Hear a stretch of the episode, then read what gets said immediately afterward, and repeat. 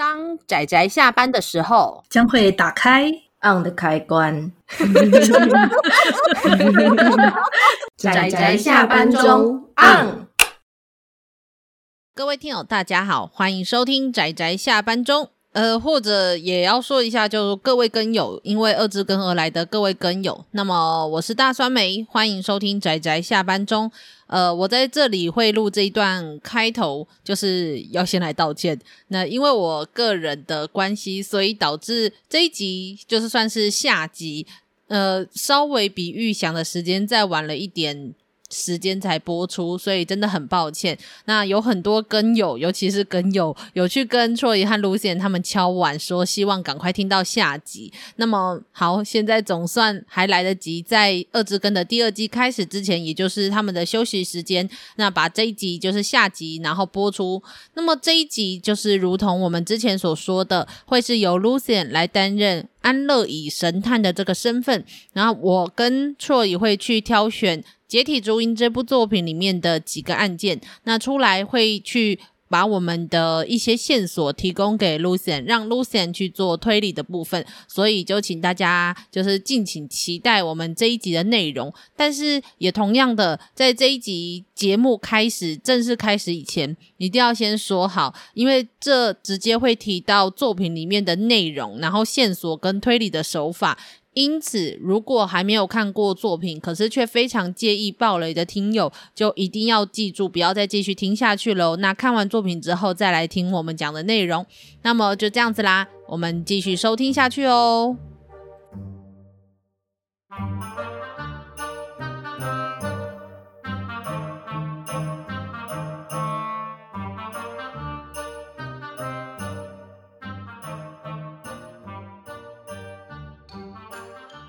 好的，那么现在我们要开始进行我们的第二部分，也是我最期待的地方。Lucien，你还记得我们之前有在你们节目上面讨论了那个分尸的动机吗？有啊，有哪几个分尸的动机？诶，你说那个论文吗？对啊，啊、uh,，有 offensive mutilations，defensive，呃呃，defensive mutilations，还有 necromantic。哎、欸，你知道吗？这个真的很像是，因为我是老师嘛，这很像，真的很像是我忽然间考我们班同学他的反应。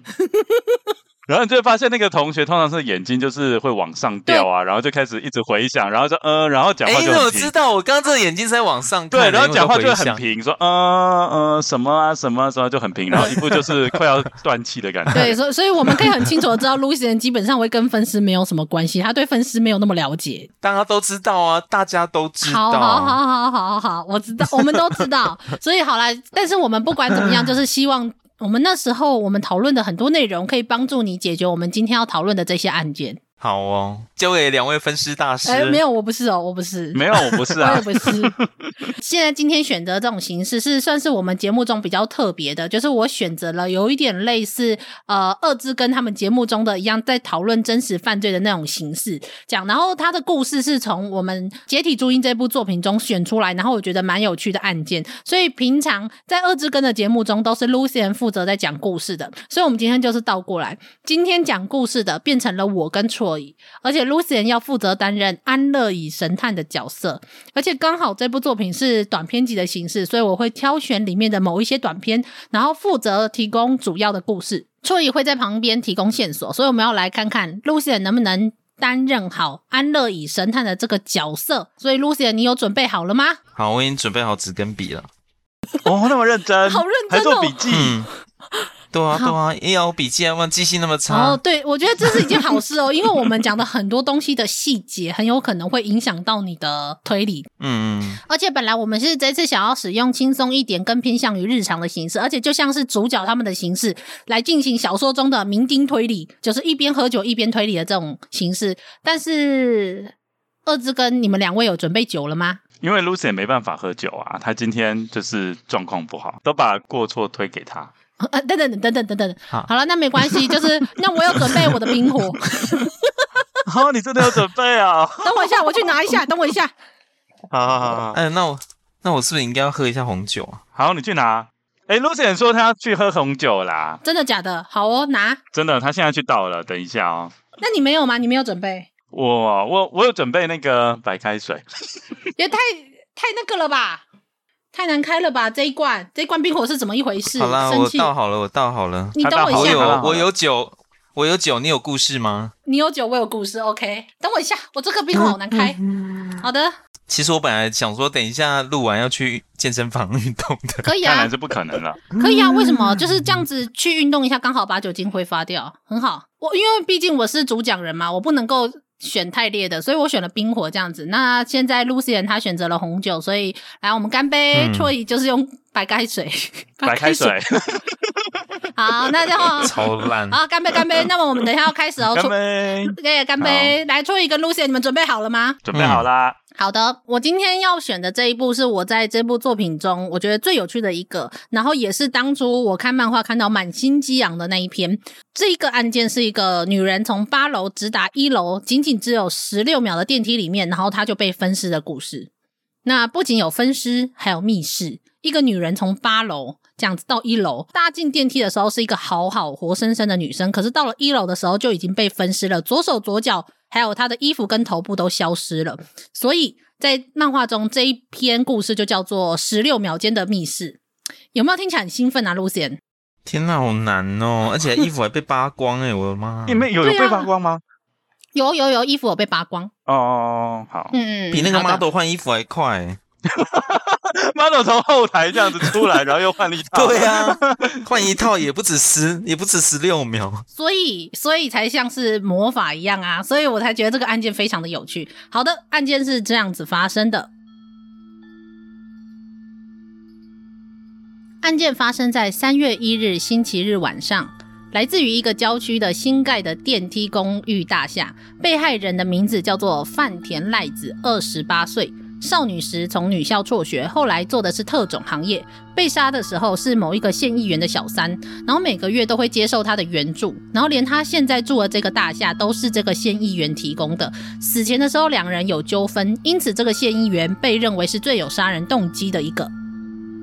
那么尸体的第一发现者呢，是同一栋公寓的住户吴景夫妇，他们住在同一栋公寓。在三月一号晚上吃饭归来的时候，丈夫按下了电梯的按钮，此时电梯从最上层的八楼到了一楼。那关于这一点，他们两个的证词是一致的，因为丈夫他那一天是肚子不舒服，急着回家，所以他们一直盯着电梯的楼层显示灯。这个电梯没有在其他的楼层停留过，而且是直达一楼的。诶，对吧？这些我们应该也是，应该是蛮现实的吧？我们知道，我们看着那个电梯的那个显示灯，应该就可以知道说它有没有停在哪一层楼。对，会非常明显。对对对对，我们在那个百货公司，我至少我自己印象最深刻都是在百货公司。而且这个细则保彦很坏哦，他在故意设计一个什么丈夫肚子不舒服，对 对对对，会盯着那个楼梯灯，因为一般来说，其实我们也不一定会一直盯着那个楼梯显示灯啦。是是是，真的。对，但是 Lucien 你就知道说，呃，这是一个很重要的线索，就代表说，没错，这个楼梯显示灯呢，在中途中间真的是没有任何停顿的迹象。没错，嗯，好，所以我要开始了吗？还没有，还没有，还没，还没，还没，还没有，还没讲完。因为这个这个案件其实蛮长的，我们只是要你推论出最后谁是凶手，然后为什么会这样做。哦，所以你们没有没有我猜手法，怎么怎么手法也可以啊？你能猜出手法就已经猜出凶手了啦。真的真的，而且我觉得凶手反而更好猜。是哦、就是我讲到最后面，我觉得凶手更好猜，但是你不知道他怎么做的，嗯、这样子我觉得比较明显。嗯、嘿，好，那除了电梯以外，还有其他什么环境上的证据呢？有一个非常重要的，就是他们地区的暴食警笛。暴食警笛，他这个应该算是会不会是？警察局的那个辖区啊，对不对？就是只要在辖区内的都可以听到那个警笛声。我不知道你们那边有没有，但是我的老家有。我的老家大概下午五六点，应该没有吧？对，好像应该会被人家抗议。什么是什么是报时警笛啊？就是他会在固定的时间点响起来，然后告诉你那是什么时候。哦，有点像以前那个打更的，是不是？打更更，那类类似类似，但是没有那么没有那么古早，没有没有没有那么古早，你们都没有吗？没有没有，我们真没有。嗯、啊，我我家有，但是我知道，但是我知道，就是以前我在租的地方，它是有这种报时禁地的。嗯嗯对嗯嗯，但是他不会，我记得印象中这一篇有讲说，好像他在三个时段都有，那那个是太频繁了啦，没有那么夸张。对，而且其实我我对于这个警笛，我那时候看到的时候，其实我有点想噗嗤一声笑出来，因为像我们老家，他是下午五六点的时候放警笛声之后，然后那个区的我们那个区的区长就会出来，就是讲什么每日感言呐、啊，或是什么什么注意的事情之类的。然后可是晚上的时候，垃圾车来，你知道讲话的是谁吗？是市长。我不知道为什么是市长在垃圾车讲话，嗯、然后区长是警笛之后讲话，我觉得真的是超诡异。那高雄市高雄市的垃圾车也都是陈其迈在讲话，没有，之前是韩国语啊。你知道那改变之后超明显。之前是花妈啦，之前是花妈。对对对对对，好了，呃，就是有这个报时警笛，然后我真的觉得它蛮蛮 local 的，因为至少我家那边会这样，所以那个地区它每天会响四次的警笛，最后一次就是晚上九点。所以根据这一对夫妻所言，电梯从八楼出发的那个瞬间，晚上九点的警笛声马上响起。当警笛声结束的时候，电梯刚好到达了一楼，警笛声大约是十五秒。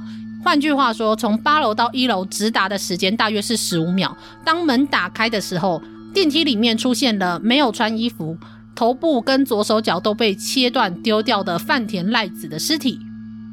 不过那个时候还不知道这个被害者是谁，武警夫妻就马上报警。警方赶到的时候，因为没有头部，无法马上确认死者的身份，只好在同一栋公寓里面就开始一个一个住户开始调查，然后同时开始调查整栋公寓的时候，也发现了疑似同一具尸体的头部跟左手左脚尸块被丢在八楼和七楼的楼梯平台上。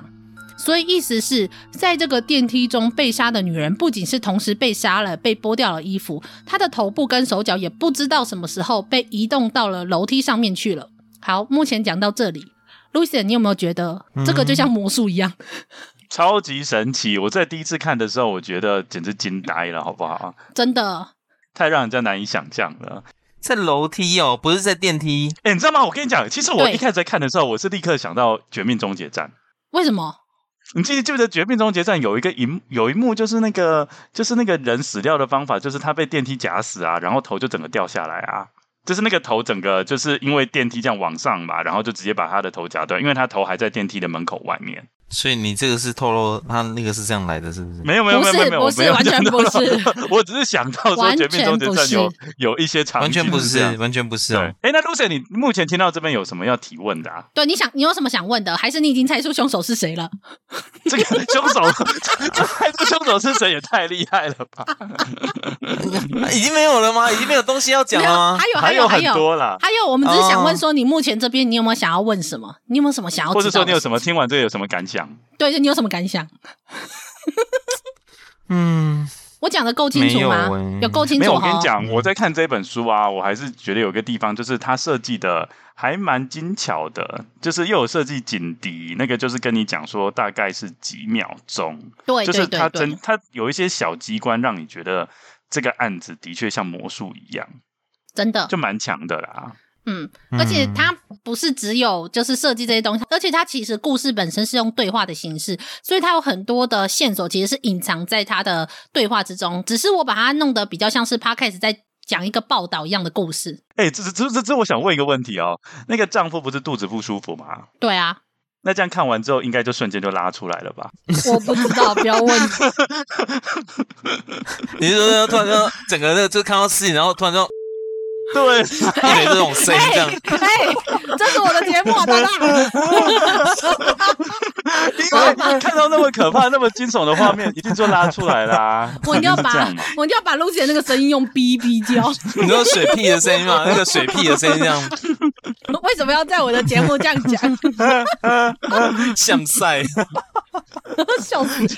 好，但我跟你说，我知道 Lucien 现在想办法要掩饰掉他还不知道凶手是谁的这种无奈还有愧疚。没错，没有，我真的不知道，我真的不知道。好好，没有啦。如果你现在能猜出来，你是天才，好不好？对，你真的是天才，很厉害，很厉害。因为其实还有很多线索。你是说，你是说我是外表看似小孩，可是其实是天才少女？好，没有，没有这种东西。好，我跟你说，来，我们继续 继续进行这个故事。好，就在那一天的晚上，警察就整个封锁了整栋公寓，电梯跟楼梯还有停车场都有警察彻夜看守，将所有出入的人都盘查过。但是三月一日发现这个现场开始到整个晚上都没有可疑人物，但也因此，所以当时还不知道被害者的身份是谁。嗯，我觉得这个是很重要的关键哦，就是，就是。不是那个夫妇嘛，就是拉肚子夫妇嘛。然后他就是从报案一直到隔天，其实这整栋公寓都是封锁住的，变成说你只要出入都会经过盘查，嗯嗯，所以应该是说凶手如果在里面的话，他是也是没办法出去。然后凶手如果在外面，他也没办法进来，就会变成这样的情形。嗯、对，所以这件事情也是一个重点。嗯，好，嗯，好的，那我们继续下去哦。Lucien 有什么想问的吗？没有。哎，你们刚刚是说他左手跟左脚还有头都不见了吗？对，呃，但是都被放在，都跑到其他楼层去了，就跑到楼梯上面去了。嗯、哦，对，好好好，嗯，就是在八楼，分别在八楼跟七楼嘛，都发现到有手跟脚。啊，我先跟你讲一件事情呢，在哪一楼没有到很重要啦。对，在哪一楼真的没有很重要，嗯、嘿嘿嘿。嗯，好，哦、来的，然后再来。嗯、至于确定被害者身份，是因为隔天三月二号的早上八点左右。警察有看到两个男人有下楼，于是，在警方的盘问之下，其中一个男人说，照片中的这一个女人是住在他隔壁的女人。这个男人住在八楼的八零二室，叫做尾崎荣一，是一个大学生。那他旁边的那一个男人也是学生，叫做横田。那横田指称说，他完全不认识这一个被害者这个女的。那尾崎也只能确定说，他常常进出他隔壁的八零三号房。至于叫什么名字，他也不知道。只因为对方长得很不错，所以对对方有一点印象，所以警方还是对这两个人再多加盘问了一下，他们两个人三月一号晚上的行踪。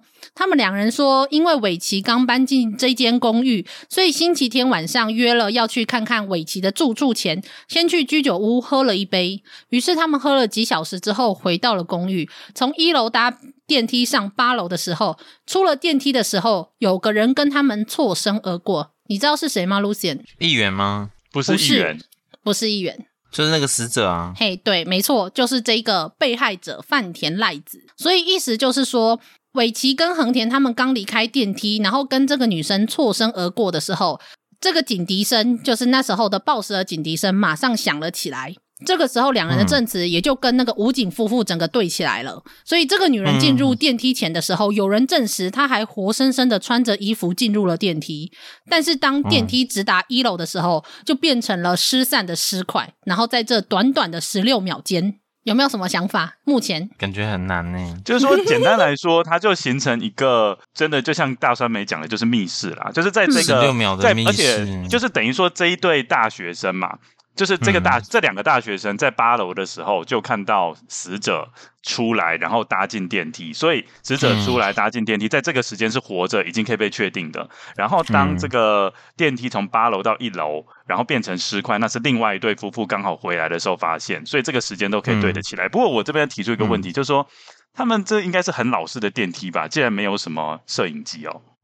哦，因为这部作品应该是我记得是一九九五年出的嘛，所以其实无论是大家想什么电脑啊、手机啊什么之类的东西，基本上应该是目前是都没有的。至少确定在这里面故事里面都没有提到，应该是就没有摄影机了。嗯，就是是一个很比较就是二三十年的那个年代啦。对对对对对，就是摄影机还没有像现在那么普遍跟流行。嗯，那，啊，我可以问问题了吗？哎，可以啊！你要现在虽然还没讲完，但是你有什么想问，可以尽尽量问。那个大学生，嗯，可能这个问题有点蠢哦。就是那个大学生看到那个女生走进去的那个电梯，跟那个夫妻他们要搭的那个电梯是同一部吗？哇，你这你问的真好，但是这里这一栋公寓只有这一座电梯。哎、欸，不过我觉得 Lucien 真的、哦、这一题真的他问的很棒哎。对啊，因为我没有我没有描述，因为他在这里面我省去了描述这个公寓的状况。嗯哦，只有一台电梯。对，然后这是确定是那一台电梯啦。对，然后也只有一个楼梯间。Lucien、嗯、是不是突然觉得有有点？这个是很大的提示吗？你说哪一个？你说同一台电梯哦？那楼楼梯间啊？哦，楼梯间还好，楼梯间还好，但是我是担心你想问，但是其实这个还好，真的，楼梯间那个部分没有没有太重要。嗯，OK，还有吗？你们还有还有还有没讲完的吗？还有还有还有还有还有很多，其实。还有很多，还有不少。对，因为它有很多细节，讲我觉得最好讲一讲，嗯、不然的话，我觉得要推理出有点困难。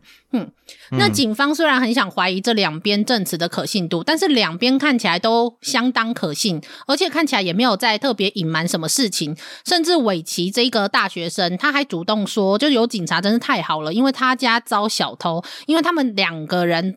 喝醉后回到了住处，就忘记锁门。而且尾崎说他到十一点半左右还有记忆，可是横田应该是更早就睡着了。结果，没想到早上醒来的时候，屋子被翻得乱七八糟，被偷的东西有钱包、存折跟录影带。录影带。没错，然后我觉得 Lucien 有抓到重点呢。对，Lucien 今天有抓到重点，超强。录影带就是一个很荒谬会被偷的东西啊。没错，没错，说的太好了。那韦奇自己没有说的很清楚，所以警察后来就问了他的朋友横田，才发现原来韦奇收集了很多欧美的 A 片，而且是绝对不会流传到市面上的无码 A 片，而且大概有二十卷。每卷都长达一个小时的长度，所以后来跟伟奇确认的时候，他自己说至少有三十卷，但是全数都被偷走了，所以希望警方可以帮忙找回来。这真的很好笑，哇哦！所以关于这一段，你觉得 Lucien，你觉得你可以知道什么东西？嗯、呃，不过这边有一个小提示、欸，哎，就是刚刚 Lucien，你要把那个刚刚发生命案之后。然后警方有封锁这整栋大楼的部分，也要联想在一起。会不会有人戴假发假装是那个赖子啊？哦，又是变装。我发现你很喜欢朝这个方向去猜。什么什么？你超喜欢戴假发这一种。我有发现，就是如果都在里面的话，就是有一定有人假扮谁啊？嗯，谁进不来，然后出不去，这种不就是？一定会有人假扮谁，然后去做什么事吗？可是警察有全面的盘问哦，嗯、我觉得这个没有办法瞒过警方。对，因为警方可以看得出来，从、嗯、身份证或什么。啊、因为我刚刚问说有没有两台电梯，我就是想说会不会有一个是那个进入电梯的那个可能是议员哦、嗯，就是他戴假发之类的。然后另外一部电梯虽然说出现尸体，可是可能是另外一。台，然后赖、嗯、这样，如果是两部电梯还蛮合理的。赖子赖子就早就死在里面了。对哦，你说的很好，嗯、因为其实这是一个里面的有一个角色，他也是有点猜的方向，有点类似这样，但是很可惜，这里面只有一部电梯。OK，、嗯、好，那我稍微给一点点小提示，就是这个小偷很有可能。但我怕这样会误导。这个小偷至少在这一从警方来的这个时间到隔天是都没有办法随意的随意的把录影带偷出去这一间公寓的，嗯嗯、因为这时候警察已经开始全盘调查了嘛，所以有三十卷录影带应该是一个很明显的事情，所以可见他这个小偷很有可能录影带。是一个非常重要的关键。哎、欸，那我那我想问一下，录影带被偷的 timing 是呃命案之前还是命案之后？哇哦，哇，我觉得他很强哎，真的很厉害耶！你真的吗？但是真的吗？强啊！但是因为这个我就不能跟你讲，不然讲完的话就会变成那个了。嗯，啊，是哦不能讲哦。对，目前这个不能讲，因为不然的话，这就是这就是快要快要接近我们的真相了。所以，好吧。是啊、哦。你还有没有其他要？你还有没有其他要问的？我觉得 Lucien 真超厉害的，真的。哎、欸，他果真是没有读过推理小说的人呢、欸，真的好会推理哦。那我问一下哦，那呃，夫妻是住在几楼？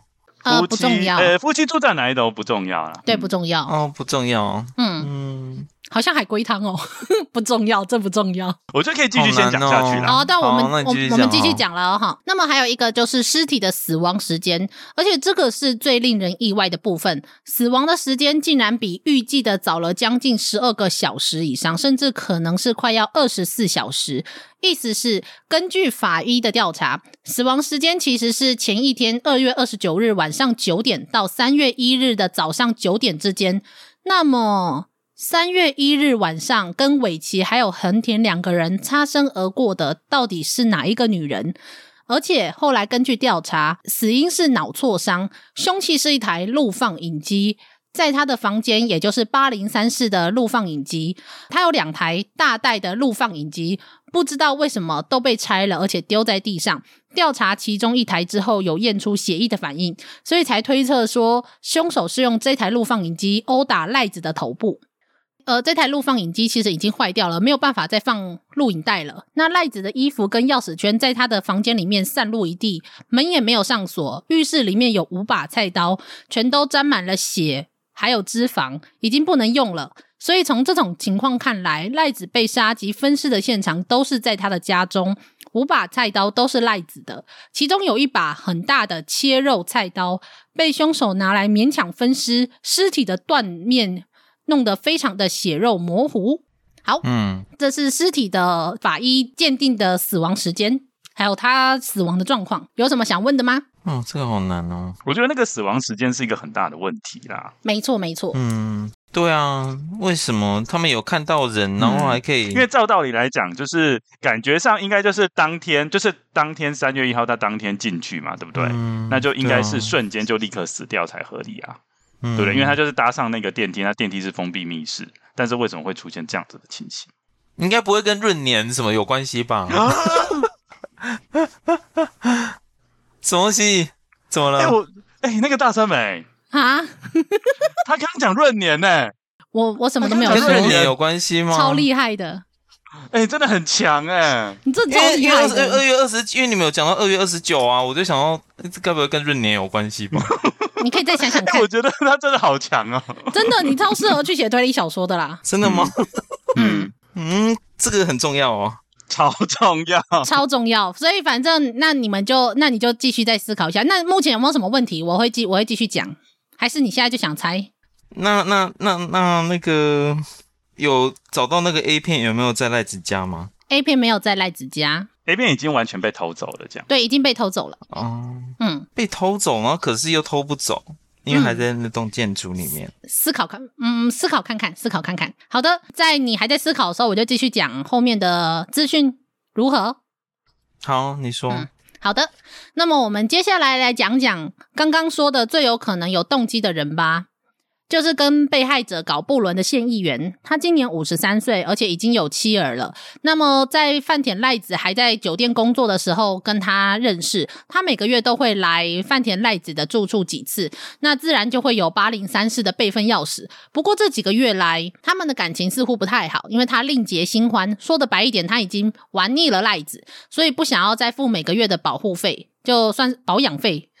那所以，于是赖子就很生气，就跟他类似勾勾缠，然后最后跟他吵架。所以，于是，在星期六的晚上十点左右，还有人目击到这个县议员在一家酒吧里面跟一个看起来像是赖子的女人大吵一架。呃，几号？几号？几号？对，对不起，几号？呃，二月二十九号晚星期六晚上。晚上好。嗯，好认真哦，好孩子，你在做笔记 对不对？对。好的，好的，太棒了，太棒了哦，我觉得 Lucy 好棒啊，赞赞赞。好，那么听说那时候他们吵架的时候，还有骂出了一些蛮难听的脏话，而且甚至两个大人还互相揪着对方的衣襟开始吵架。他们后来被酒吧就是丢出去，赖子后来被看到在半夜十二点的时候，从以前工作的地方喝得醉醺醺的，坐计程车回到他的住处。然后这个县议员呢，在吵架完后就动向不明，直到三月二号的早上，这个县议员完全没有回家，我们也不知道他在哪里，但本人只说了他在朋友的家里面，然后不怎么回答警方的问题，所以他基本上就是县县议员他没有不在场证明，然后也不太愿意配合调查，基本上就到这里啊。他给的线索好少哦，议员这边。对啊，议啊，因为议员这边就是没有不在场证明，但是只说他在朋友家里面。不过你要想一件事情哦，这个议员他其实基本上，如果他真的那时候是凶手的话，他因为那时候不是立刻封锁嘛，想要要逃也逃不太出来吧？嗯、对啊，对啊，嗯，对啊。那但是那时候议员很明显就没有被锁在这个大楼公寓里面啊。嗯嗯嗯。哎、嗯，那我想要问一下，他妻子这个县议员的妻子有去找赖子吗？呃，这一部分应该不太重要哦，所以他妻子不会是凶手。嗯，目前目前调查起来不太，应该是不太有可能。是哦，我本来是要朝说就是正宫发现小三，然后有备份钥匙，然后去把它肢解了这样的方向去走的。好，OK，没事。嗯。你想的其实也没有错，按照动机来说的话，我觉得是蛮有可能的。但是因为警方已经有各式各样的调查的方式，目前没有这一部分的更多的资讯。嗯，哦，好，好的。那么警方也有去调查他们公寓周遭有没有发生什么奇怪的事情。那基本上那个地方都很安稳。但是有一件非常奇怪的事情，就是的确有一个蛮奇怪的，在星期六的晚上。星期六，等下星期六是几号？呃、就是那一个二月二十九号。嘿嘿嘿嘿。好哦。对，在那个星期六晚上，附近有一间便利商店发生了一个非常诡异的事情。根据店员表示，嗯、下午四点左右，有一个男客人去便利超商买了十卷一百二十分钟的录影带，也就是我们说的大带，比较大的录影带。但是表示自己会比较晚来取货，嗯、所以先付清钱就先行离去了。结果当天晚上十一点半，客人才出现，却希望当场要求换成小袋的录影带。嗯、呃，那个大酸梅，你刚刚那边再讲一次好不好？就是时间点的部分。好，好，好。下午四点，他要去买嘛，买十卷一百二十分钟的大袋，然后结果几点才去取？他到晚上十一点半，他才出现。晚上十一点半了，可是他当场要拿的时候，他没有拿货。他说他想要直接换成小袋的录影带。所以我在想，我们可能必须要跟大家介绍一下，就是录影带这个部分。真的，因为应该很多听友都不知道什么叫大袋、小袋吧？呃，我也不是很清楚呢。赶、嗯、快，赶快装好了，没有啦，没有。就是好了，我我要承认，就是在我很小、很小、很小的时候，有出产一种放影片的东西，叫做录影带。这样，那有一些人可能没有看过了。那、嗯、我也是很小、很小、很小的时候，隐约有看过。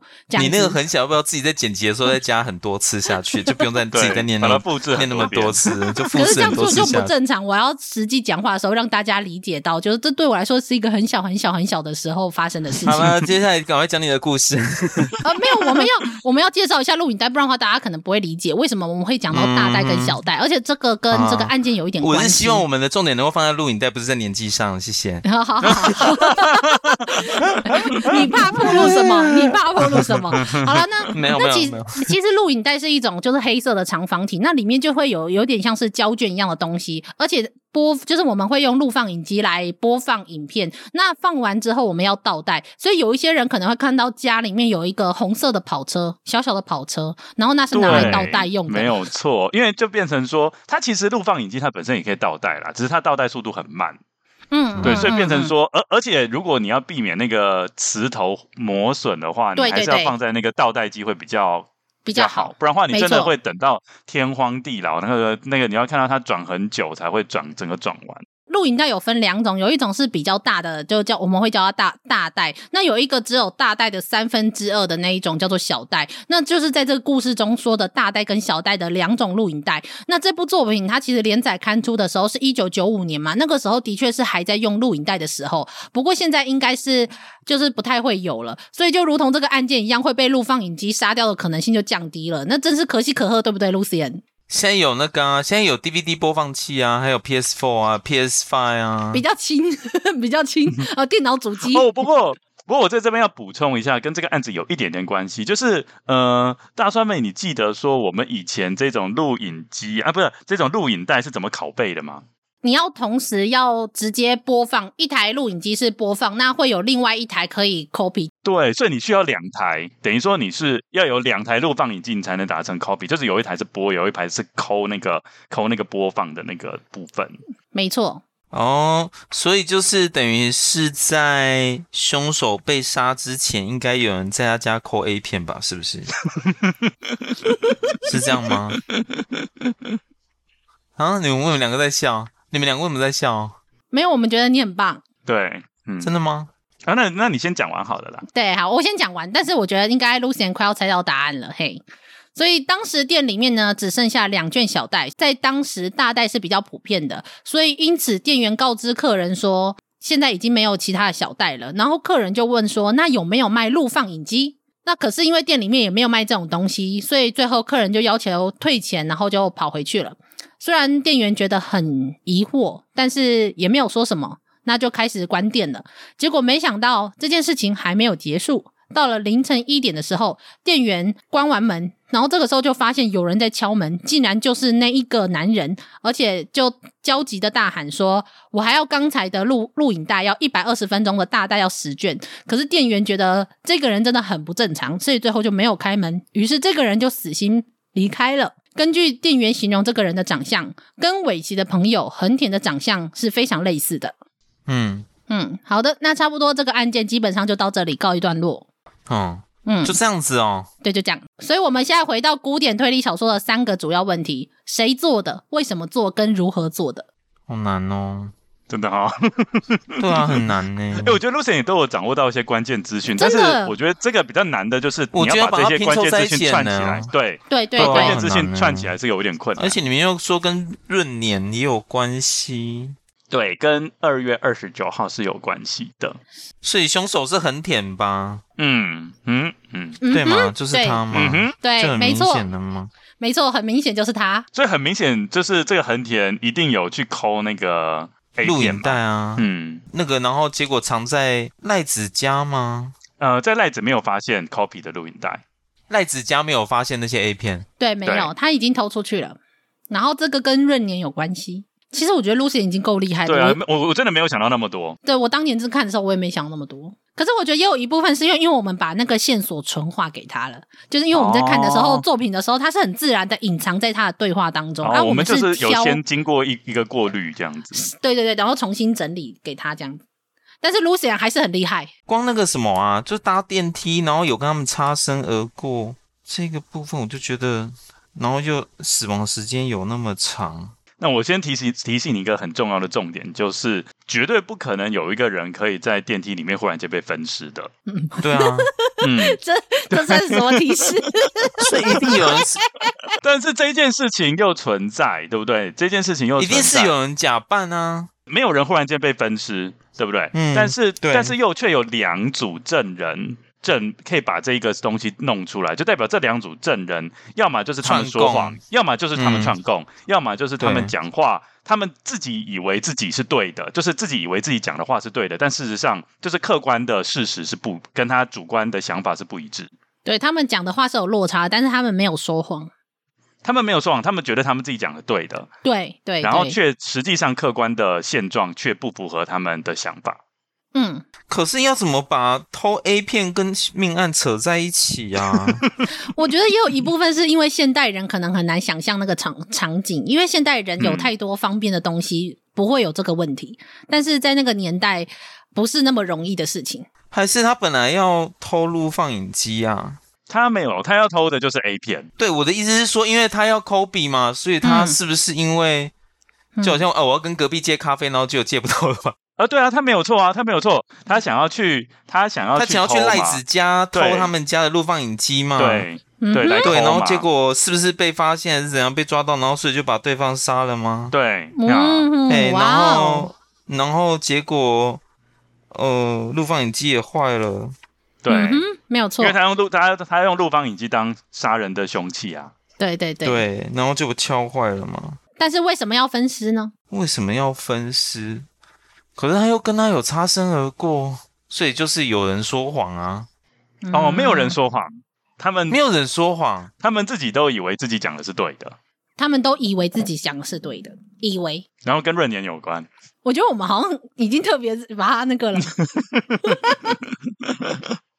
好了，其实我觉得 Lucien 已经很厉害，他已经回答了 Who，而且他已经回答了 Why，他只是没有办法回答 How。好，我我先我先稍微做一个最大提示好了，他应该就可以连起来了。嗯，就是有没有可能，就是一种情形，就是他们不是在八楼的时候有目击这个被害者，就是那个赖子吗？对，有没有可能那个时间点其实上跟那个拉肚子的那一对、那一对什么、那一对夫妻哦，看到的时间点是时间是有错开的，嗯，而不是只有间隔十六秒，嗯，啊，这也太陷阱了吧？不是就是说同一个时间，然后那个警笛就响了吗？但是警笛是每天都会响的哦，所以有没有可能是另外一天的同一个时间？哦，我知道了啦，他们本来、哦、就是那两个人本来以为今天二十八号啦，然后结果过十二点了，就以为隔天是那个二十，以为是三月一号了嘛，其实是二十九号，对不对？是这样吗？我觉得差不多哎，我觉得他有抓到那个精髓。对对对对，真的，嗯、恭喜你，Lucien，你好棒，恭喜你。好了，那我现在开始公布一下答案好了。好好好，好，我觉得 Lucien 很很很不甘愿。好，因为我觉得他有猜到啦。对，我觉得他有你，我跟你说，你已经你已经想到可以算我零点五分吗，老师？没有，你已经有零点九分了，你只缺零点一，好吗？对我来说，你九十分了，真的，你很厉害了。我当年看的时候，我完全没有想到，我只觉得说十六秒间可以杀一个人，好赞这样子。但是，但是好，OK。其实，因为在那个时候，其实像手机啊、电脑这些，我们可以很自然连到网络上，然后可以确定说今天是什么日期的这一种，这一种。呃，确定的东西其实没有那么常见，所以那个时候是尾崎荣一他在星期六，也就是二月二十九号的时候，他邀请他的朋友横田来家里玩，然后顺便去喝酒。可是那时候尾崎他完全没有发现那一年是闰年，他以为那一天二月二十九号是三月一号，所以横田他想要利用这个他误以为的空白的一天，将他秘藏的是那个录影带，那些欧美的 A 片，无码 A 片。Copy 起来据为己有，这样子，所以二月二十九号晚上的时候，其实他们已经喝完酒，然后横田他已经去买好了录影带，就是便利超商里面那边说的录影带，对，要 copy 的，对，可是他不能够带着那个录影带去见尾崎，因为这样很明显嘛，带了这样十卷大卷的录影带，所以他就说跟店方表示说他会晚一点再来拿。于是这个时候，他们两个人喝完酒，然后前往公寓的时候，然后这个时候，他们饭田赖子和他们在电梯上错身而过，搭上了电梯。欸、这很重要哦，就代表说，呃，那时候尾崎是认为现在的时间是二月二十九号嘛，嗯、对不对？但是其实现在的，哎，是吗？没有，尾崎认为那一天是三月一号，但是横田知道那一天是三二月二十九号。二月二十九号，哦，嗯嗯，对对对对。所以韦奇在作证的时候就会说他在三月三十一号看到他跟赖子，三月一号，三月一号，对，他在三月一号，三月一号看到他跟赖子错身而过。其实那时候是二月二十九号才对，哦，没有错。然后这个时候他就类似。下了安眠药，然后让尾崎，然后直接昏睡过去，然后到了十，可是他到十一点半才昏睡过去嘛，嗯、所以后来横田就是想要赶快来 copy 这些袋子，结果没想到，你还记得吗？他原本说只有二十卷，他以为只有二十卷，结果没想到尾崎的收藏其实有三十卷，所以、嗯、这个时候就跟。录影带的 copy 的方式有关系，就是因为录影带的 copy 是一定要把这一卷的录影带放一遍，你才有办法 copy 的。所以，如果假设你有三十卷，你就要花超过，你要花三十个小时才能够把它 copy 完。所以这样的话，一天是不够的。没有，他没有要 copy 了，他就想说，好，我抠到一半，那剩下我用偷走的。嗯，我就不抠了，我用偷走的。对，他中间发生了一些事情，然后最后他觉得用用偷走的其实是最方便的事情。应应该是这样讲说，他我现在是想要用偷走的方式，但是如果我偷走的话，我要制造我自己的不在场呃在场证明，他反而是要制造在场证明，因为他当天晚上是跟他朋友，就是被偷的那个朋友是住在一起。那最好的在场证明就是说，他先把这个录影带先偷走之后。那接下来，如果我可以让这个尸体被发现，让这个大楼整个被封锁之后，那我是不是就别人就会认为说我走不出这间公寓？那我就自然取得了在场证明，就是我绝对不会是小偷。所以他是为了 A 片，然后杀了那个女生。Oh my！他刚开始为了要偷 A 片，所以于是想要去偷那个女人的录放影机。可是没想到，对，打死了那个女人之后，发现她的袋子还不够，所以最后他决定干脆直接偷走。那偷走之后，他要怎么样证明说不是自己偷走的？所以他就想到了说，前一天晚上，他就在晚上的时候，他们不是跟这个女人擦身而过。所以如果只要这个跟这个女人擦身而过之后，整栋大楼都被都被警方给关起来的话，那这样的话，他然后他都一直待在尾崎的房间里面，这样他就可以证明不是自己偷走了录影带。我的，我可以明白。哦，我要翻白眼翻到后脑勺了。在，然后我跟你说，在这个漫画里面，就是其中有一个角色，他听到这样的推论之后，他说了：“有那么想看吗？”然后我那时候看到这句话的时候，我满心的认同，就有这么想看吗？到底有多饿？而且你不觉得有一个很大的问题吗？就是他不是把那个尸体让，就是尸体暴露给大家看嘛，然后就造成这个整栋被封锁。嗯、所以照道理来讲，警方很有可能就怀疑说，这整栋大楼的人都可能是嫌疑犯啊。那他宁愿自己。变成就是警方所谓的嫌疑犯，也要偷到 A 片。对，嗯，我就觉得非常的匪夷所思。然后还有更不要说，他已经把一个女的已经打昏了，了然后对，已经剥光她的身体了，然后但是他只想要看 A 片里面的女生，嗯、然后他对于现实中的女生 完全不在意耶。而且我还我我觉得我还有对这个人设有提出一个问题，就是那个那个尾崎呀，尾崎他真的有小气到说不愿意分享吗？应该是怕被偷走吧，就是应该是说怕被有什么摔坏，因为其实 copy 这件事情其实是会损毁损毁袋子的，其实蛮容易损毁袋子的。那他可以，他可以，难道他不能开口跟他朋友说，那我借，反正你有三十卷嘛？反正我觉得，啊、我觉得很奇怪了，为什么不能用借的方式，不，不能开口讲？其实我觉得这这这真的就是一个推理小说里面的一个状况，就是你按照逻辑推起来，好像就只剩下他了，没有错。可是有时候里面的人的动机，你都会觉得很莫名其妙。对对啊，就哈会有人为了这个吗？我觉得最最堵烂的应该会是那个女生。Hello，我是女生哦。Hello，对，他跟他招手，我是女生哦。对啊。You know? I'm here, I'm here 我的家哦，你有看到不？我是查某的哦。我我那时候也觉得超想吐槽的，但是但是好，总之总之这个故事目前就到这里。然后，但是我觉得先不管到底这个动机合不合理，虽然我很想吐槽这个动机，但是不能否认是他的推论其实是非常有道理的。就是的确在那个时候，嗯、因为大家的手机或者是电脑这些东西其实并没有那么的方便，所以不会像我们一样一打开网络马上就可以看到今天的日期。而且哈，我觉得事实上他这个故事也制造的有点巧合啦，就是我们可以发现，就是说那个凶手他不是把呃尸体丢在楼梯间跟丢在电梯里吗？然后他其实没有很在意说到底是哪一个时间点被发现，他只是在意说赶快被发现就好。那只是因为那一对夫妻进来的时间点刚好就是那个警笛响来响起来的那个时间点，所以才会被造才会被才会有造成那种好像。有一种十六秒就直接那种分尸的错觉，对，对他如果不是在那个时间点进来的话，嗯、可能可能这个故事就不会那么精彩了。所以我是觉得，对，这个是。也也是也是有凭一些巧合造成的故事啦。的确，的确，它是一个偶然。虽然说听起来就造成这个偶然其实不难，只是在看到那个结果的时候，你会觉得一时会很难相信，说怎么可能有这样的事情？就很像魔术，有没有？像那个什么密室逃脱，就是魔术师要如何从一个封闭的空间中，然后逃离那个空间？我觉得很有那种感觉。所以这个是第三音，这第三音，对，这是第哎，这个第三音，我是觉得是一到八的因里面，就是让人家最有记忆点的。真的真的、嗯、太不可思议了，太特别了。对，就是你。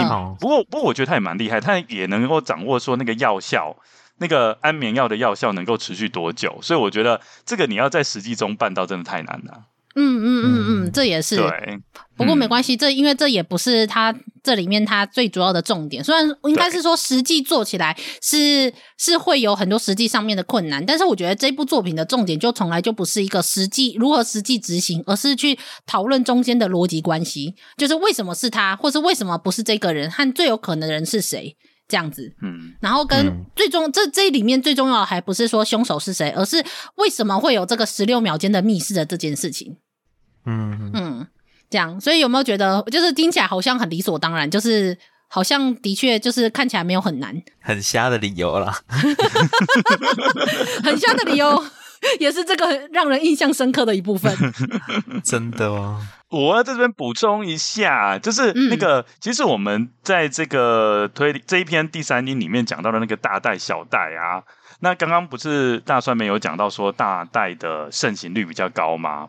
嗯嗯，它其实是有一个历史因素的，就是那时候大袋叫做所谓的 VHS 的格式，小袋的部分是由 Sony 主导的 Beta 格式。那我们知道嘛，既然有大袋小袋，他们其实彼此之间就一定是处于那种竞争关系，对。那后来为什么大袋会胜出呢？那个 Lucien 你有没有猜到？还是大酸梅你有没有猜到？为什么后来是大袋胜出了？普遍性吗？其实也是因为 A 片。哦，那时候 Sony 他其实做了一个决策，嗯，这个请各位听众或是各位听友稍微判断一下，这个决策到底是正确的还是错误的。反正那时候 Sony 就决定说，哈，我这个 Beta 格式，哈，这个这个小袋的格式是绝对呢禁止 A 片厂商使用的。嗯，所以 A 片厂商都不会使用 Beta 格式，因为 Sony 已经严格说你就不能用。那所以这时候呢，但是但是但是相反的那个大带 VHS 的格式却没有禁止啊，所以呢，这就造成了在一九八二年有一个红极一时的 A 片叫做《洗衣店阿健》。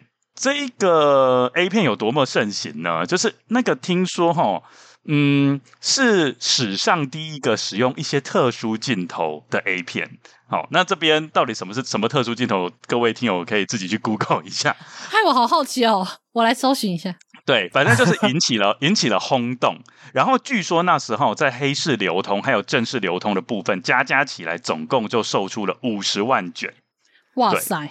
对，然后这个就造成了这个 Beta 的大带跟这个。那这个这个就造成了那个 Beta 格式跟 VHS 格式，它销售量就出现了黄金交叉。所以自从那个洗衣店阿健之后，你就会发现，就是大袋就胜出，然后小袋就一蹶不振。那时候还有部分的店家是使用特殊的行销手段，就是说哈，如果你购买这种 VHS 形式的录影机，好，就是这种大袋的录影机，我就可以随机附送一卷洗衣店阿健。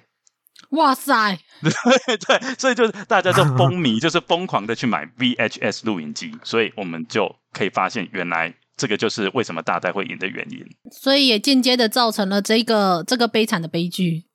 没错。嗯，好哦，好哦。啊、呃，我查了一下，洗衣店阿健还真的是听起来很有名，因为他还有中文的维基。那大家如果有兴趣，自己去搜寻一下。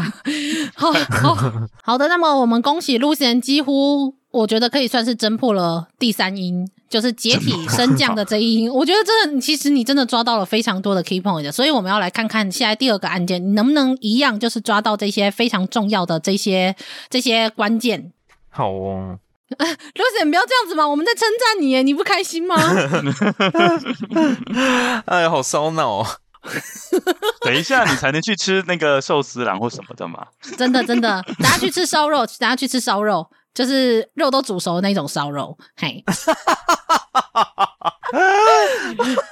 有人陷入疯狂状态了，好可怕，好恐怖哦！有人特别强调煮熟的肉，没有，我的意思是说，今天哎，今天 Lucien 对煮熟的肉这四个字都很敏感呢。我的意思是 scare，你真的是太敏感了。我的意思就是说，肉要熟，它才不会，才不会有任何细菌，对啊，有寄生虫，对啊，细菌会分解尸体什么的。那我们都会说去吃烧肉，吃烧肉啊，可是我们不会特别强调说要吃煮熟的肉啊。哦，那可能是我比较关心你的身体，其他人不关心。嗯，好了，赶快继续吧。吧嗯。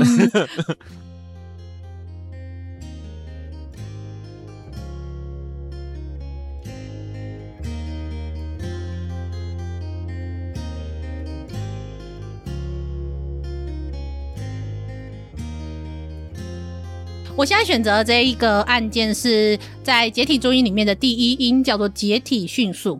那么案件是这样发生的，故事是来自于一个报道，标题是“分尸悬案出现重大转变，嫌犯被捕，宣告侦破”。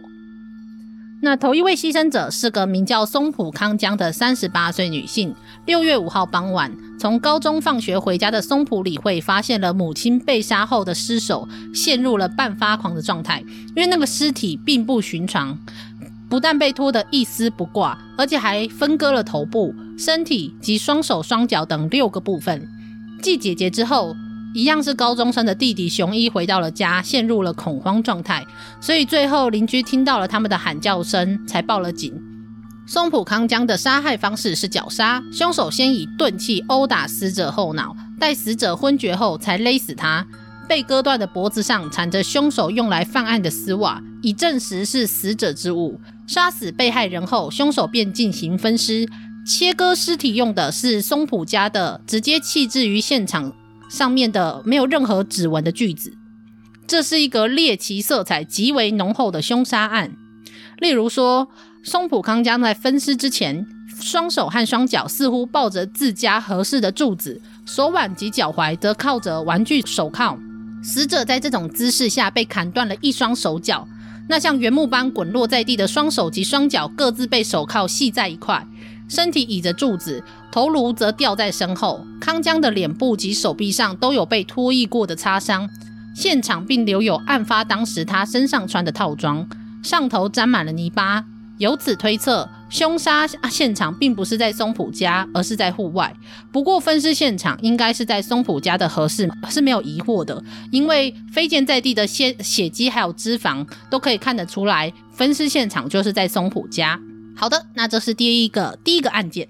嗯，应该算没有到很复杂吧？我觉得。对啊，应该没有很复杂吧？只是稍微解释了一下，就是有一个人被杀了，只是他的分尸的现场看起来有点猎奇。对对对，我们可以特别解释一下，这个跟日期没有关系了。就本来是，就是应该是在外面就被分尸了吗？啊，不是不是，在外面被杀害，嗯、然后拖到哦，然后拖到屋内里面被分尸。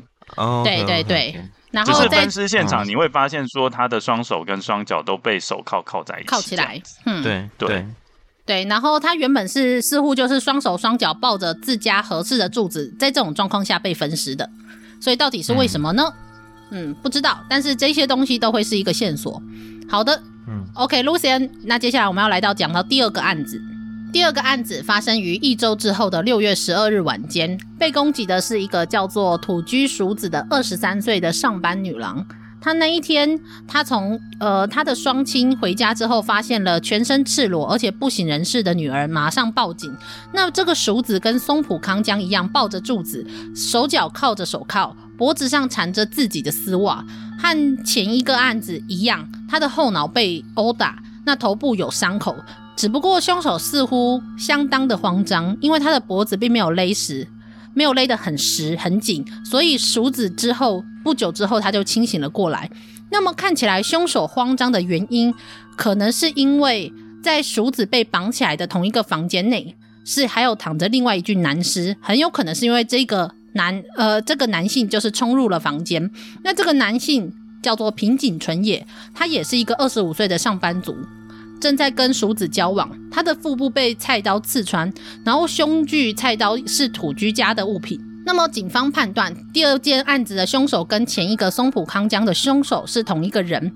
那其中一个理由是，他们两个的手法非常的相似。那另外还有一个很重要的理由，就是平井纯也的尸体上面有松浦康江的头发啊！什么什么什么，好多讯息哦！天啊，我有点跟不上。哦，简单的来讲啊，嗯、其实就是。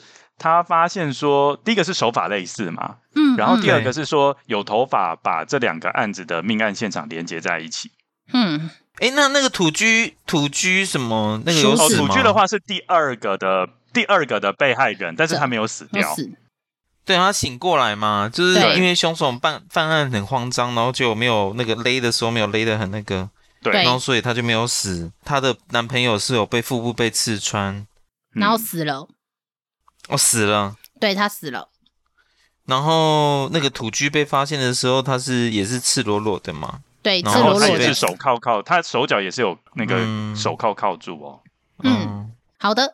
所以目前呢，警方判断是这样认为的，他们认为说凶手是以为淑子一个人在家，然后就偷偷的潜入，然后跟松浦康江一样，就是殴打了，先殴打了淑子的头部，趁他昏迷的时候。脱掉他的衣服，把手铐铐住，限制他的行动，然后再企图用他的丝袜去勒杀他。不过就在这个时候，可能是发生了凶手预料之外的事情。呃，鼠子的男朋友平井突然出现。那么其实平井跟鼠子是从一年前就开始交往。那刚开始也是因为鼠子他开车的时候不小心撞到了骑脚踏车的男生，所以以此为契机开始交往。那么在案发现场，因为平井他这样突然出现，目睹到了凶手行凶的这一幕，所以凶手慌忙刺杀平井来灭口。所以这一起预定之外的杀人，似乎就让凶手非常的紧张，所以误以为鼠子已经死了，就赶快逃走。所以这个就成了凶手的致命伤。所以根据鼠子的证词，他隐约好像讲了一些凶手的形象。淑子说这个人。眼神锐利，有鹰钩鼻，下巴尖锐，乍看之下有一点像洋人。那警方按照这个方向去做调查之后，从松浦康江的周遭人士找出了一个相似的男人，叫做植田准人，三十一岁的无业游民。他曾经追求松浦康江，然后被拒绝，所以一直死缠烂打。警方要淑子去出面指认。但是鼠子说好像颇为相像，可是却不太确定。呃，目前的方向大概到这里。呃，Lucien 有什么想要问的吗？那个松浦康江的头发是在谁身上发现的？平井纯也，就是那个被杀的男朋友。然后在他头身上发现。哦，好。嗯，那那请问这个男生有脚踏两条船吗？哪一个啊？就是被对，没有没有，哎、就是没有，嗯嗯，没有，好，至少跟这个没有关系。嘿，好好，对，好。那可是关于这个嫌疑犯叫做植田准人的这个三十三十一岁无业游民，那他是拒绝，他否认犯案，他只说自己的确是有被拒绝，但是没有，就是但是他没有去跟踪。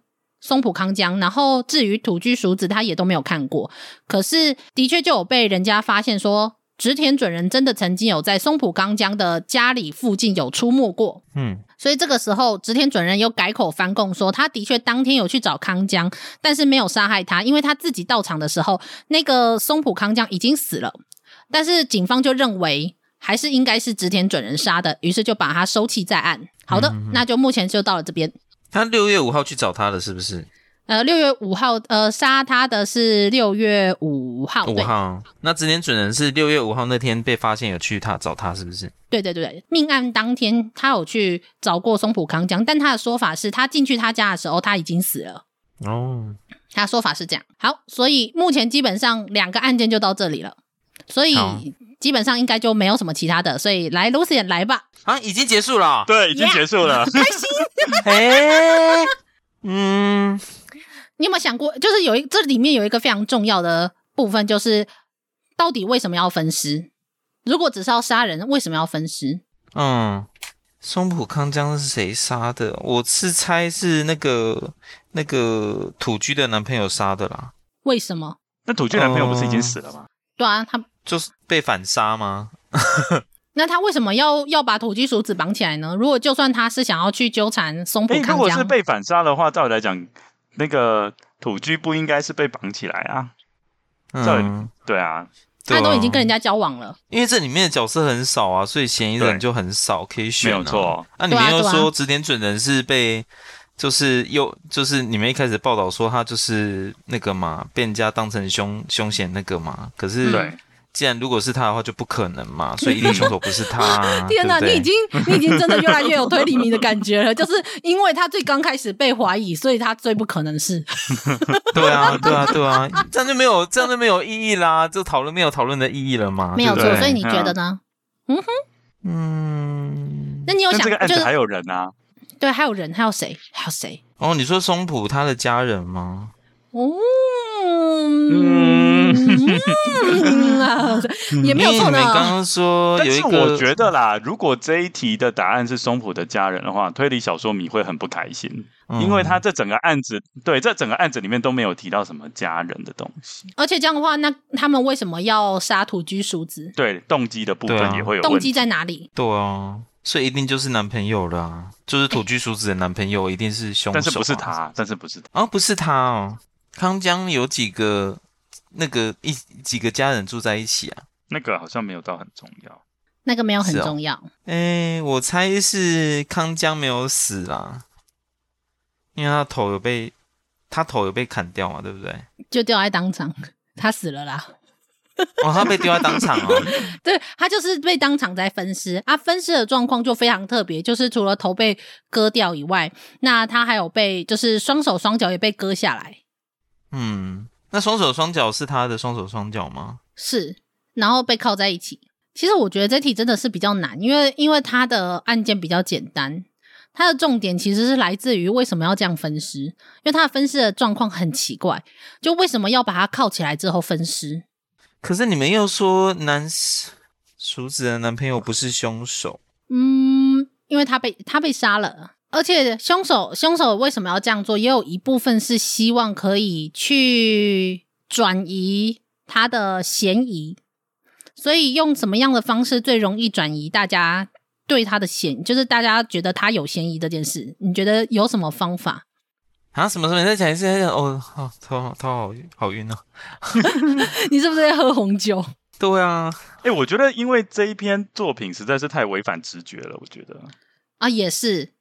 他就我觉得他就是故意反直觉，比因为分尸，我们之前就有说过，分尸是一个怎么讲？分尸是一个非常耗费成本的事情。应该是说他是很耗费成本，所以他做一定有他的用意啊。然后那个用意是要很强烈的动机。我想问一下，就是跟松浦康这样一起住的家人有谁？主要就是他的儿子跟他的女儿，不过这个没有那么重要。他儿子跟他的女儿，然后你们一开始是说他女儿回来之后发现母亲被杀了吗？嗯，对不对？好难哦。哦，这题 因为这题真的很反直觉，所以还是其实选第二音比较好吗？不会不会，我觉得这个鹰也还不错。因为我觉得他就是因为反直觉，所以才会被放在这里推理。而且其实，其实我觉得这一篇作品就是一二三年都很精彩啦。真的真的，而且其实这一篇这一篇，他不是只有在讨论出真相，他其实在讨论出真相之前，他要讨论出很多种可能性。而且其实刚刚 Lucian 你你讲的他的家人这一部分，也是一个主角他们在讨论的其中一个可能性。诶，那那我想要问哦，织田准人发现康江死的时候是在户外还是室内？就他走到他家，就是他已经在室内已经死了，就是在分尸，然后已经都已经被分尸啊。对对，不过这个也不是那么重要。那请问死亡时间有死亡时间吗？呃，好像死亡时间也没有到，对，也没有重那么重要，也没有到很重要。哦，我可以来来偷偷，也不算偷偷爆料，但是但偷偷讲一下，就是要怎么样可以摆脱嫌疑呢？只要让自己是成为被害人之一，就是就是了。哦，我刚刚就是在猜。那所以是土居喽？那为什么土居淑子？重点是为什么？淑子啦。那为什么？可是他要怎么把自己铐起来啊？然后又那那个，所以他是他把他自己男朋友杀死的、欸。哎、欸欸，这个是手铐哦。嗯、你们说玩具手铐吗？玩具手铐、啊，手铐是可以把自己铐起来的、啊。当然也可以把自己解开啊。对啊，但是他如果要摆脱嫌疑，要怎么样？这个其实有点像 A B C 啦，A B C 谋杀案的感觉。哈，我觉得 Lucien 好辛苦哦。就是因为某些谋杀案的原因，就是因为他想要多杀几个人，让自己摆脱嫌疑啊。嗯，对啊，对，嗯嗯，所以所以反正就是淑子杀了男朋友嘛，然后说就是说他有看到凶险嘛，然后是不是男生跟康江有一腿啊？然后女那个淑子发现，然后所以才把。男朋友干掉，其实我觉得这一部分也有就是熟子的动机，就是熟子的动机可能一般人不会想到，可是要在看小说的时候，你你比较你比较能够理解，因为小说它有一些铺陈。我觉得 Lucien 好像已经猜到差不多了，不是我猜的这个动机吗？就是他他们两个有一腿，然后所以那个熟子把她男朋友杀掉吗？呃，应该说在里面的理解不是。不过我觉得他已经猜到八九不离十了，欸，应该可以差不多公布答案了。对对对对对，好了好了，那边说。好的，Lucien 不要那么那么难过。其实我跟你说，你已经真的比我厉害太多了。我在看这这部小说的时候，我从来没有像你猜到那么多过。不要说猜，我就我根本连想都没想到，我连想到这些点都没有。嗯 那好，这这真的我不是在安慰你，我真的一定要跟各位听友解释一下。我觉得 Lucian 已经身为一个，他已经可以当半个侦探，他只要被圈你一下，说不定你真的就可以去当福尔摩斯迪克，真的很厉害。好，那我那我大概解释一下，那这个案件其实基本上凶手就是土居鼠子，那他其实。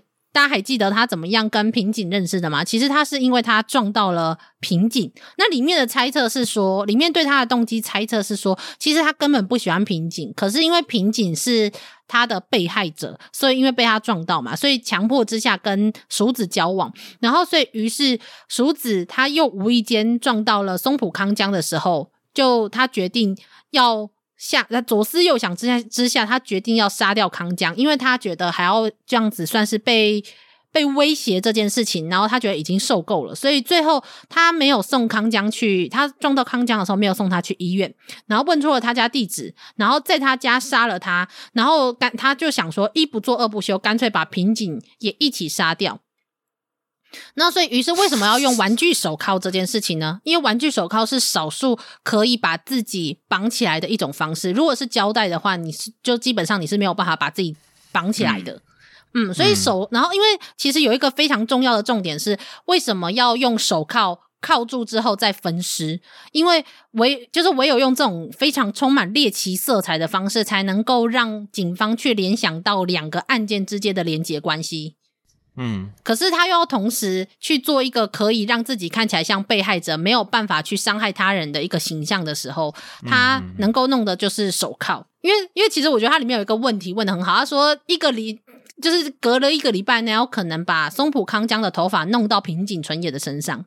这个证据也太巧了，哪有办法连那么久？嗯、因为他相隔了将近一个礼拜，所以在里面的说法是，嗯、应该说按照这里面的动机跟跟为什么会这样做的的逻辑上来说，应该最有可能是熟子。嗯，你有没有觉得很不爽？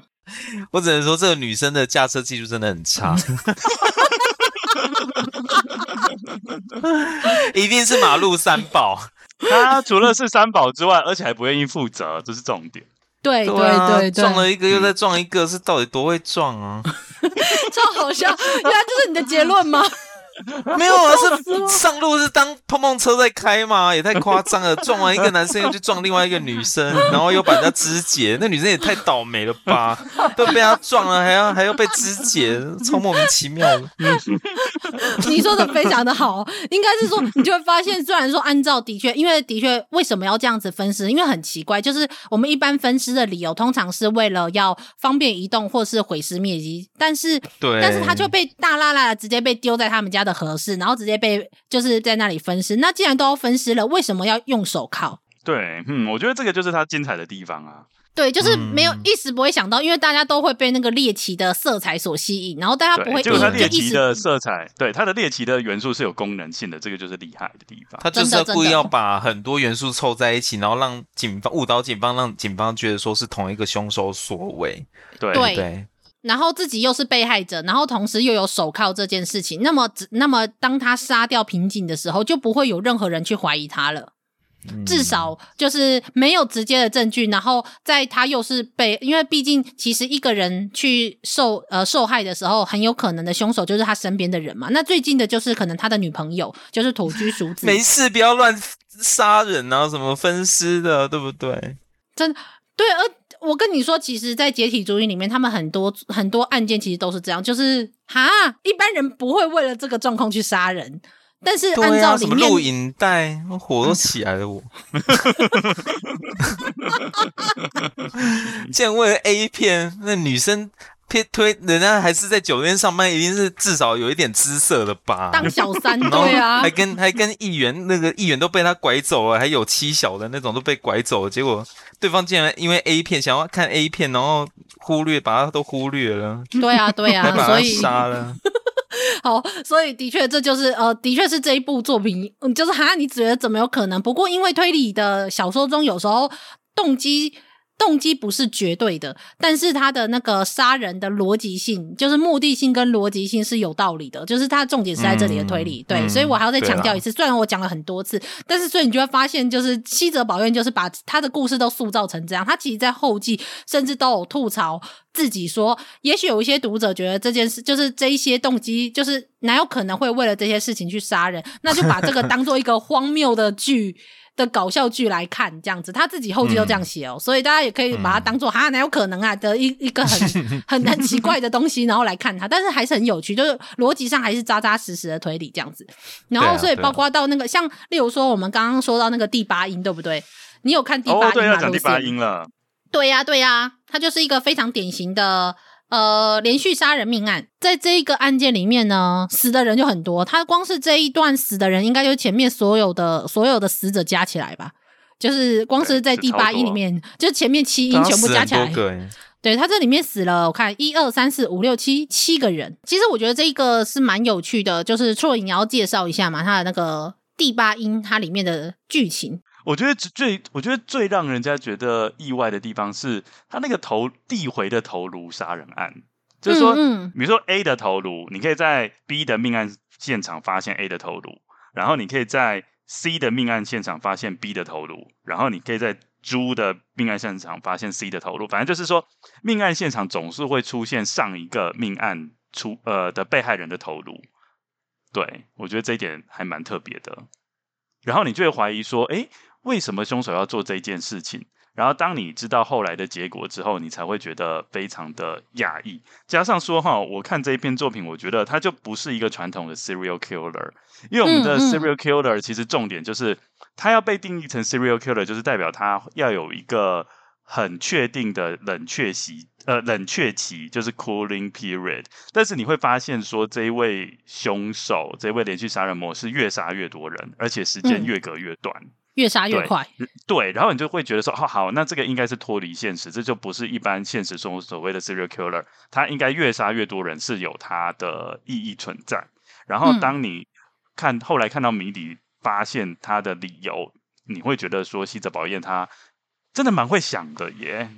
嗯，对，就是赋予他一个很有逻辑性的嗯结结论。嗯。然后再加上，我觉得，然后我觉得很厉害的就是说，他在这篇故事里面那三个角色都很好笑。啊，对，对，真的，尤其是那个部长常常讲一些很不正经的话。没错，有的时候，有的时候那个其实。被害者的家属也会讲讲一些不正经的话，他们就彼此之间这样一搭一唱，我觉得很好笑。而且人家都已经死了，你还可以说讲说什么啊？我天天天天都什么爱抚他，什么东西？他不是早就死了吗？真的，还可以说出这种话，我觉得一点都不像是被害者家属啊。真的，真的，在解体注音里面，前面的第一音到第七音，这个七个案件里面，基本上都是大概二三十，可能四五十页、二三十页就结束的一个案件。可是到了整整这个第八音，它几乎长达，它从一百七十七页到了三百一十四页，长达一百三十七页，几乎是前面的加起来的三分之二。所以，我跟你讲，露西被分配到这个作业的时候，都觉得说我们是故意的，因为他说为什么分到给分给他是最后的一回，但是我觉得这这个这个推理剧可以，它可以独立看，它可以独立看，非常有趣。对，嗯、对，嗯，它中间有一个谢幕，我觉得很有趣。对，那个谢幕我超想吐槽，就是就是整个故事结束之后，我跟各位听友分享一下，就整个故事结束，因为也算是应该说有一点，因为我们知道嘛，像艾勒里昆恩他的那个故事里面，就是早期他有一个结构性，就是前面都会。在讲完故事之后，会有一个叫做向读者挑战，然后后来才会有侦探去解决问题。那我觉得，嗯、呃，他的这个舞台剧其实也有分这种三个不同的阶段。那第一个阶段当然就是侦探去侦，呃，发现发生命案，然后侦探去去开始去调查，然后在整个命案的线索都交代完后，他有一个中间场次，就是所有的演员全部都跑到台上去谢幕。然后我觉得西泽保院给的那个理由很奇怪，就是很有趣啦。就是说，有些人会出来谢幕的原因，是因为导演觉得，反正你是扮演尸体，然后你就在在刚刚表演里面没什么台词，所以就让你稍微亮相一下。对，然后后来最后才会是解谜篇这样子。真的，我觉得西泽保彦在这一这一篇故事中，真的是完全一本正经的胡说八道。对，他真的是。而且在这个故事中，我想大家都知道，我们说的就是他的受害者总共有七个，而且他就是每一个前面的人，他死去之后，他的头颅都被割下来，那就是我们说的分尸嘛，然后被放在下一个受害者的手边。那么，所以于于是，在这个他写成是一个剧本，那么代表说，在这个舞台上，这一个尸体表现的方式就是他倒在那里，然后头上会盖一块布，然后眼眼就是。隐藏进他背景的那个颜色里面，所以这个时候在他的中场休息的时候，出来几位几位尸体的演员呢，出来了七位，就是七位受害者，然后我就。超想吐槽！我说，既然都是尸体，为什么不找一个就好了？为什么要找七个？哦，你你看到的重点是这个，你不觉得很想吐槽吗？因为他完全都没有看到脸呐、啊，嗯、所以为什么要找到七个？嗯、为什么要找到七个？就可以少付一点演员费这样子。对呀、啊，我不懂，没有，我觉得这是那个，我觉得这是西泽保彦故意的。我只是对于这个、嗯、这个很有趣，而且因为我说了嘛，在西泽保彦的故事中，他们都是以呃安乐以神探的形式去解释或者是推论故事。然后这是唯一一个，就是算是呃侦探有直接面临有尸体的现场，可是因为它是戏剧，所以大家又不会觉得说它真的是命案现场。然后又一边真的在调查案件，我觉得他的这他故意拿捏这种日常推理跟恐怖的猎奇的分尸案件中的那个真的很有，就是我觉得非常的有趣。就是我觉得大家我不知道这是不是他故意的，但是我觉得大家可以好好的品味这之中的那一种怎么讲，这之中的那一种巧思吧。我我很喜欢，所以就是这个案件，Lucy，你看完之后，我真的很想好奇，就是你觉得心得如何？我其实觉得这一篇蛮好看的，就是。嗯，跟我之前看的一些作品，我觉得它的逻辑性是很强的，然后也蛮复，其实说复杂也有点复杂，可是看到最后你就会整个恍然大悟，就是知道说哦，为什么凶手要这样做，要搞那么多个尸体，然后还要这么搬他的头，那一些的种种，我就觉得还蛮好看的，嗯，对不对？你看，我们只推荐好作品。对啊，就是就是，其实看第八音跟你们刚刚在问我那个前面那那两个那个什么录影带杀人什么鬼的那个，我觉得这个还比较有说服力一点。露丝一直怀恨在心，对，他现在怀恨在心，他觉得啊，我让就是我们那种故布疑阵啊，然后让他猜了二三十分钟，然后后来给他的答案是因为他要拷贝 A 片，对，他觉得超不爽。但是这个是动机，我要先说好是动机哦，只是动机这样子。所以好了，那。为什么我们要提这个第八音呢？因为这个第八音最后会跟前面七音全部串联起来，到了它的最终音，就是第九篇的时候，它大概也才可能十几页而已吧。然后把前面的一个老实话嘛？嗯嗯，我我可以讲一个老实话吗？我觉得西泽宝彦那个第就是最后串联起来的那个部分，好像的确是可以感觉到他想要把他试图把前面的一到八音的某些人物的关系，把它交代的清楚一点。但是我觉得。第九音是我最不最不喜欢的一篇啦，就是因为我觉得它写的有点乱，就是整个结构，嗯，让我觉得就是一片混乱。然后我觉得好像也没有那么必要，因为我还是觉得说把前面一到八音看成独立的短篇，其实这样就够了，好像不必要特别写一个第九音，把它就是人物关系把它串在一起，但是又交代的那个故事不好，我觉得没有到很好看呐。嗯嗯嗯，我觉得他的确是在里面，就是而且因为人物太多了，而且你可能看完了前面七呃八音之后，你根本就不知道前面，你根本就忘记某一些很细节的角色，然后这个时候还要再回去，对，我觉得会看起来的确比较凌乱一点。不过我觉得这就是一个西泽保彦，他希望到反正没关系，他这一整整部故事就是乱七八糟。我我个人个人就是就像分尸的那一些手脚一样散乱，对啊，就是插科打诨这样子，就是用这种方式，然后去解释他的案件跟动机。那最后也用这种方式，然后去做一个收尾。不过先不管到到底就是他结尾如何，我认为真的前面你光是看他的逻辑推理，就去推理的这一部分，我觉得都非常的精彩，所以。呃，真的是我我不知道怎么讲，因为我很少看到是用这种很现代的文笔，然后去描述一个这么的呃传统的本格推理的方式。它其实蛮本格的，它是被很多人认为是蛮本现代蛮本格的推理小说家。它是啊，它是蛮本格的，没有错。对啊，对啊。然后我在这边稍微讲一下，其实有一个很大的遗珠，就是我们第二音的部分，我觉得各位听友真的可以去看。因为我觉得第二音真的是非常的精彩，对，第二音也非常的非常的有趣。你你一时，你知道我看到第二音的结，我看到第二音的结论，我就是忍不住一直帮西泽找西泽保彦拍手。我觉得 他能够想到这样子，真的是很不简单呢。没错，没错，那个那一篇也真的非常的精彩。我一直在想说，天哪，我真的不会想到这件事情，我不会。为什么没有让我猜？你要猜吗？好，那我用一个很简单的帮让你猜猜看。就说你好，好，好，来来来，就是你你你就是看到一个尸体，对不对？嗯、然后尸体通常不是通常我们讲被大卸八块，对不对？那如果你发现说那个尸体那个大卸八块的方式有点特别，它只有手的地方被切的特别细，其他地方、嗯、比如说像头啊、躯干啊、身体都是这样子，就是都是大块大块，但是手是每个关节都切掉。那你觉得他的动机可能是什么啊？就是我在分，我在切割尸体的方式是很特殊的方式。嗯嗯嗯，对，只有手的部分就特别很精密的把它整个。指纹吗？跟指纹有关系吗？嗯，因为后来他们发现，虽然被切掉，对不对？但是所有的尸块都找得到，所以应该不是指纹。嗯，哇，这好难哦。